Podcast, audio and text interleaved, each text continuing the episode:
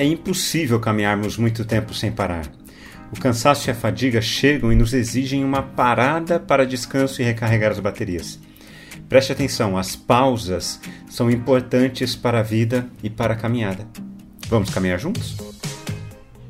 Este mundo no qual vivemos tinha tudo para ser um lugar fantástico. A exuberância da natureza é evidente em suas cores e formas. A oportunidade de se viver as primeiras experiências é fantástica. O primeiro beijo, o primeiro abraço, o primeiro passo. Porém, como temos aprendido, por causa do pecado, nosso mundo se tornou um lugar caído, estragado. O ritmo frenético dos nossos dias não nos permite descansar. Somos incentivados ao barulho, ao estímulo visual e auditivo. As nossas cidades são barulhentas, o nosso ritmo é intenso. Quando chega a noite, muitas pessoas não conseguem se desligar, dormindo de maneira muito mal. O pecado tem essa intenção, nos deixar excessivamente ativos ao ponto de não conseguirmos mais nos conectar com Deus conosco e com o outro. Antes de alimentar a multidão, Jesus havia enviado os seus discípulos para anunciarem o reino de Deus.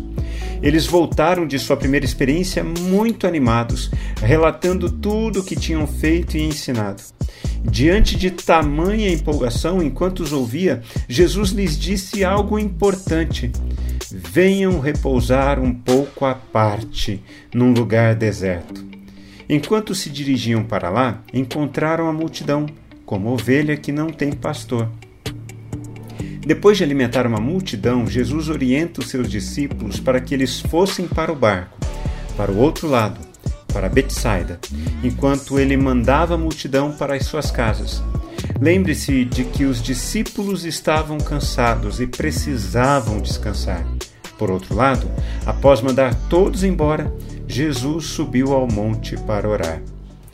Há algumas passagens nos evangelhos que relatam que em muitos momentos Jesus retirava-se para orar sozinho. Ele precisava desse momento a sós com Deus, principalmente pelo fato de, no dia a dia, estar envolvido com pessoas que a todo momento exigiam muito dele. Nesta prática de Jesus, podemos identificar duas ações muito importantes o cuidado consigo mesmo e a comunhão com o Pai. Vivemos momentos nos quais somos constantemente cobrados e exigidos por resultados. A tensão em produzir e gerar dinheiro é enorme. Com isso, é muito fácil nos esquecermos do cuidado de Deus sobre as nossas vidas.